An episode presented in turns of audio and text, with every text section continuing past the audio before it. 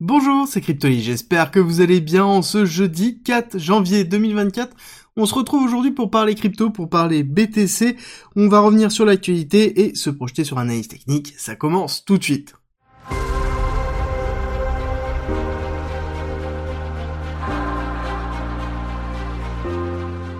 Je vous ai souvent parlé du fait que l'année 2024 va être vraiment une année autour de la réglementation et je suis persuadé que ça va être le cas. On commence à avoir les prémices avec notamment la loi aux USA sur le fait de posséder un wallet qui est hébergé soi-même, globalement qui est gardé soi-même, dans lequel on a la seed phrase, dans lequel on n'a pas de KYC. Et ça c'est vraiment important, surtout aux USA, dans lequel on a une réglementation autour de ça qui est relativement sévère, et la notion de CBDC qui est toujours dans le collimateur et qui est toujours dans la référence des personnes dans la notion de monnaie numérique. On devrait avoir cette loi, cette proposition de loi d'encadrement, parce que c'est vraiment un encadrement, ce n'est pas forcément une disparition de ce type de wallet, mais en l'occurrence c'est un encadrement qui risque d'être relativement fort, voire même qu'on va devoir KYC, à surveiller en tout cas aux USA, à savoir que Mika c'est pareil, et ça va être en Europe. Mika a déjà encadré beaucoup de choses, et a priori on devrait avoir des réglementations européennes qui vont arriver aussi en 2024 pour continuer cette réglementation et continuer à faire évoluer la réglementation en Europe. Donc la notion de self-hosted wallet risque de disparaître à surveiller dans l'utilisation concrète des faits et de l'application des textes de loi qui vont arriver en 2024.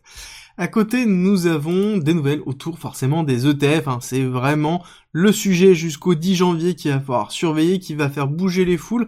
Nous avons le Nasdaq qui rencontre encore une fois la SEC pour parler de la mise en place des ETF spot qui étaient principalement sur le Nasdaq. Donc on parle forcément aussi de BlackRock derrière. Et ce qui est intéressant de voir, c'est pas tant cette nouvelle-là, parce que ça, on a quand même un pléthore sur le dernier mois, dans lequel on a des rencontres, on a des coups de fil, on a quelque chose qui nous montre que c'est pressant, que ça va être validé. C'est vraiment ce narratif-là qui est montré par cette typologie de news. Et à côté, on a des rapports comme celui de Matrixport qui euh, nous dit que la SEC va rejeter tous les ETF BTC parce que, bon, pour le faire rapidement, euh, Gary Gensler est contre le BTC et que le fait de les valider montrerait que le BTC en lui-même serait un actif de réserve.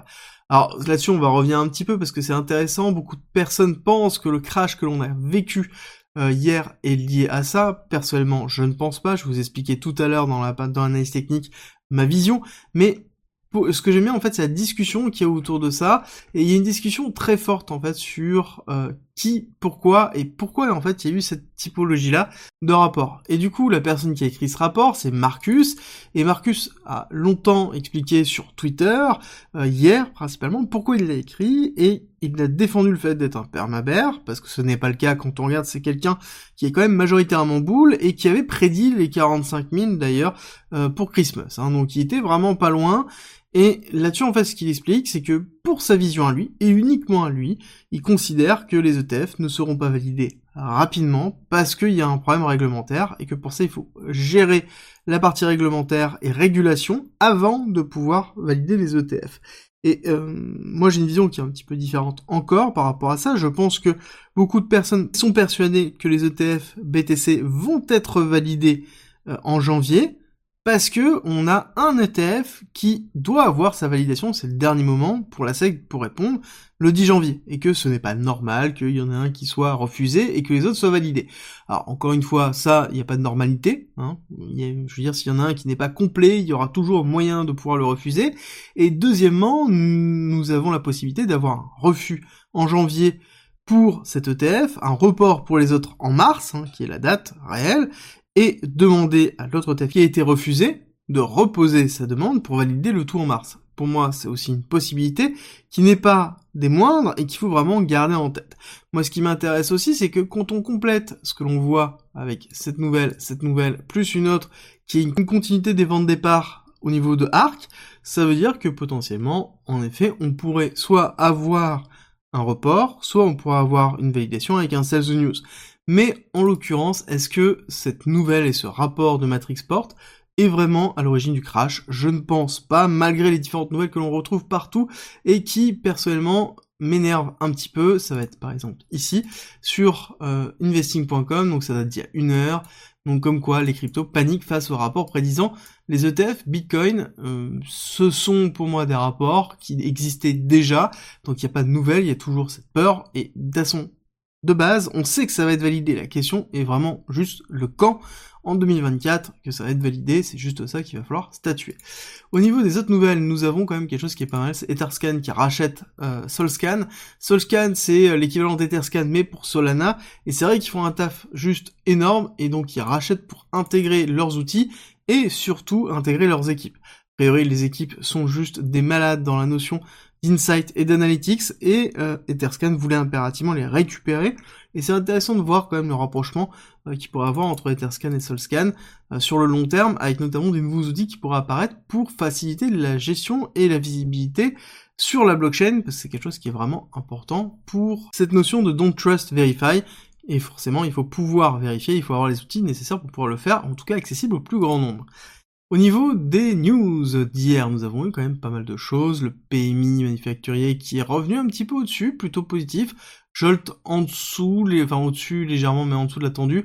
Euh, c'est ok. Par contre, c'est vraiment le minute de la fête qui était intéressant, dans lequel, hop, les minutes de la fête sont ici. On va y arriver. Là, ce qui est vraiment important, c'est que la Fed insiste bien sur le fait qu'ils ont une politique monétaire qui va être restrictive jusqu'à ce que les risques euh, soient euh, vraiment jugulés et qu'ils seront capables de réagir si jamais on a le retour des risques pour remettre en cause les buts du comité. Alors, pour rappel, c'est l'économie, les emplois et l'inflation. D'accord? C'est les trois buts de ce comité. Et forcément, c'est les éléments que l'on va surveiller. En tout cas, ce qui est sûr et certain, c'est que on veut souffler du froid sur les actions. Les actions ont beaucoup trop réagi et ça se voit aussi par les titres qui sont effectués par Bloomberg suite aux minutes.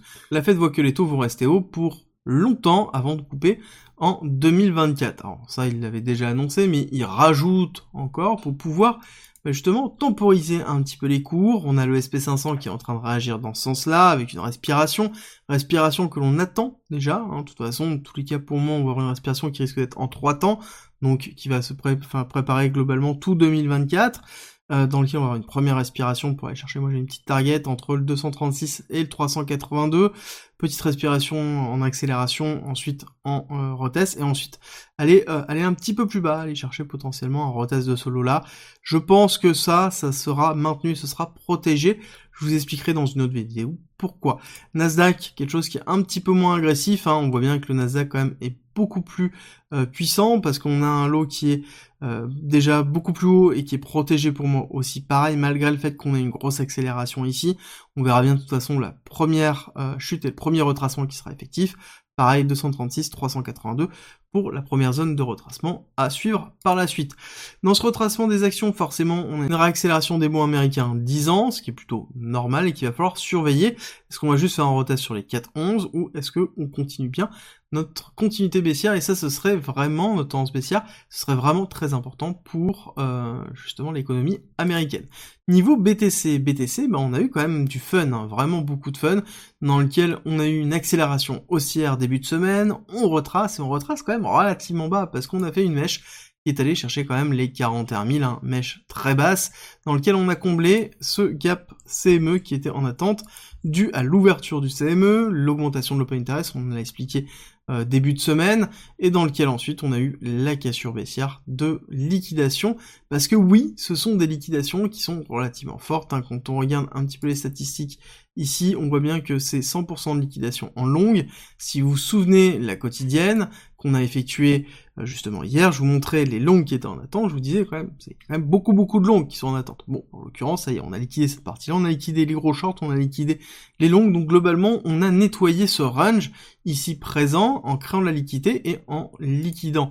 Si on regarde ce que l'on avait justement là-dessus et que je vous ai présenté hier, les grosses liquidités, on est en train de s'instancier ici, on en a fait une partie du retest et on a fait un rebond. Je vous disais que le rebond était pas assez, et en l'occurrence, on voit bien qu'on est allé chercher un petit peu plus haut et combler une grosse partie de l'imbalance qui se trouvait ici avant de faire le mouvement baissier. Donc plutôt classique, et quand on regarde et qu'on a l'habitude de ça, on voit que principalement c'est des outils de manipulation, et d'ailleurs on a une double manipulation, parce que je vous ai posté ce screen là sur Twitter et sur le Discord d'ailleurs, dans lequel je vous disais, regardez, c'est vraiment pixel perfect, au niveau de l'OB qui se trouvait ici, donc c'était de l'imbalance et qui se trouvait en 30 minutes dans lequel on avait en plus un très bel order block qui était positionné à cet endroit-là, donc quelque chose qui était une zone de confluence et on était vraiment au pixel perfect. Donc ça c'est vraiment le screen que j'ai fait sur le même graphique, sur la même unité de temps et regardez là la mèche s'est rallongée étrangement et je suis bien pareil euh, de la même façon. Donc là on a en plus des datas qui ont fluctué tellement le mouvement était puissant par rapport à ça. Et ça, il faut toujours faire attention. N'oubliez pas que les graphiques que vous allez utiliser pour vos analyses peuvent être amenés à être modifiés derrière. Ça ne veut pas dire que le cours n'est pas allé à ce niveau-là ou qu'il est allé à ce niveau-là. Ça veut dire que tout simplement on a une phase de rattrapage dans lequel on a une consolidation des graphiques qui sont effectués notamment après par TradingView qui est l'outil qu'on utilise majoritairement. Et donc à côté, on peut avoir des décalages au-dessus. En tout cas, ce qui est intéressant par rapport à ce qui s'est passé, c'est qu'on a bien eu une double phase de manipulation, on va y arriver, je vais supprimer correctement ce que je souhaite, c'est ici phase de manipulation, prise de liquidité, récupération de la liquidité, retest, donc faux retest, on va retester pour faire un retest bearish en comblant l'imbalance qui se trouve ici, et ensuite on a fait une cassure baissière avec ici un retest de l'order block pour avoir une réaction haussière. Ça ne veut pas dire qu'on va repartir à la hausse, mais en tout cas, ça veut dire principalement qu'on est allé prendre vraiment toutes les liquidités qui se trouvaient en bas, on est allé combler une partie d'imbalance, on a maintenu ici une oblique et on continue à travailler. Donc ça veut dire que tout simplement, si je dois revenir sur une vision, on va dire plutôt 4 heures, nous sommes revenus dans un gros range et dans le gros triangle que l'on avait. D'accord? Triangle qui est ici, avec les là. Tant que on maintient en fait ces parties-là, et tant qu'on maintient cette zone ici, donc y a la zone des 40 000, qui est une zone très importante, et qui sera forcément défendue, ça veut dire que le cours en lui-même ne cassera pas. D'accord On est revenu dans une tendance euh, plutôt euh, secondaire, dans lequel on était déjà depuis un certain temps, et ça ne change à rien la situation. D'accord On est juste revenu à l'état où on était avant. Donc, et c'est normal, parce qu'on est dans une phase d'hyper manipulation, je vous rappelle que on est en attente de la validation des ETF, on a des institutionnels qui rajoutent de l'open interest pour créer des mouvements haussiers, donc forcément à un moment donné on va avoir la manipulation des allers-retours, ce qu'on appelle des portes de saloon, et il faut vraiment faire attention à la construction de vos positions parce que ça va être le cas jusqu'à ce qu'on ait la validation des ETF ou jusqu'à ce qu'on ait passé le 10 janvier. D'ailleurs si on revient un petit peu en arrière, je veux juste comparer Total 3 ici, donc qui est de la totalité des altcoins, versus BTC, on voit que BTC on s'en sort plutôt bien, Total 3 a quand même bien morflé. Hein. On voit bien que ici on est bien revenu dans le rouge, donc ça veut dire que euh, l'ensemble des alts ont pris beaucoup plus cher que BTC, n'arrive pas à repartir à la hausse, ce qui est plutôt normal, c'est pour ça qu'il faut faire attention sur les altcoins dans lesquels on va avoir une volatilité bien supérieure par rapport à tout ce qu'on a pu connaître sur BTC. Au niveau de l'order flow, pas grand chose à rajouter, on a bien ici une liquidation au niveau de l'open interest sur les deux, on a bien ici une diminution très forte du funny rate, on est retourné tout en bas, et on est resté tout en bas, on a bien le cluster de liquidation, donc là ce qui va être intéressant de voir, ça va être la réaction du funny rate sur euh, les différents jours qui vont se passer, donc euh, jusqu'à la fin de semaine, aujourd'hui et demain, voir si on a un retour des positions longues, ou si on a une forme d'état euh, d'entre-deux, comme souvent quand on a beaucoup de volatilité comme ça, on va être léthargique, ça va être vraiment important de suivre cette partie. Ensuite sur Kingfisher, on a un positionnement court terme vraiment agressif sur les 44 000 au niveau des shorts.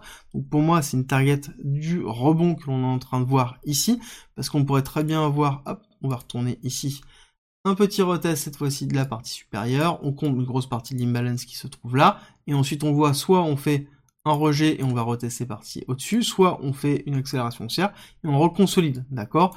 Donc là, dans tous les cas, il n'y aura pas de direction qui sera donnée, on est juste dans la phase de manipulation, n'oubliez pas ça, faites bien attention à votre capital pour le préserver. Et c'est pour ça qu'il est très important d'avoir un mental très fort dans ces périodes-là, comprendre ce qui est en train de se passer, avoir votre stratégie écrite pour pas surréagir ou sous-réagir par rapport à des mouvements comme ceci et ce qui pourrait arriver encore. N'oubliez pas que vous avez un guide d'investissement à disposition, 30 pages synthétiques sur comment trader, comment investir, les bases, la partie psychologique, les ordres d'achat, les parties de vente, tout à disposition gratuitement en commentaire et en description. Et nous, on se retrouve à 13h30 pour parler de TIA, la crypto de Celestia. Et avant de partir, n'oubliez pas de me laisser un petit like et un commentaire parce que la vidéo est terminée et si vous voulez me faire plaisir et soutenir le travail que j'ai effectué, c'est le meilleur moyen de le faire et je vous dis à très vite pour une nouvelle vidéo. Si tu as envie de te former et profiter vraiment du bullrun, c'est simple, il y a une formation parfaite, complète, gratuite à disposition. C'est à travers un parcours pédagogique qui t'apprend tout sur la blockchain, la crypto, l'investissement, l'analyse technique et le trading. Tout ça gratuitement en commentaire et en description. Tu as des exercices, des QCM, des modules, des vidéos, des guides, tout pour pouvoir t'accompagner dans ta progression.